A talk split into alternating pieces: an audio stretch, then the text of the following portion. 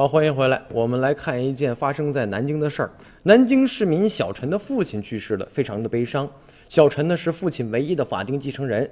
办理完父亲的后事以后，这个小陈就去了当地的房产登记部门查询父亲的房产信息，但是工作人员拒绝他了，因为他不能提供房屋的位置或者是证书编号。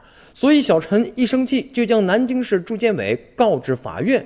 最终，法院呢依法责令被告方南京市住建委依原告小陈的申请，履行查询老陈名下的房屋登记的法定职责。这个小陈作为父亲的唯一的法定继承人，为了查询亡父的财产到处奔波，还为此打了官司，折腾够呛。其实，小陈继承这个房屋是没有任何争议的，无论你从哪个角度来讲，这个房子、这个房产都应该归小陈所有。我们试想一下。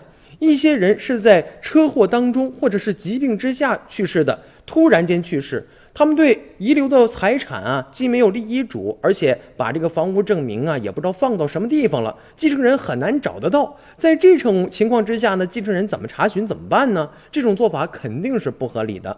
而且在各地更加贴心、方便民众办事的情况之下，这个房管部门呢还要死抱着过去老做法为难市民，显然是不合适的。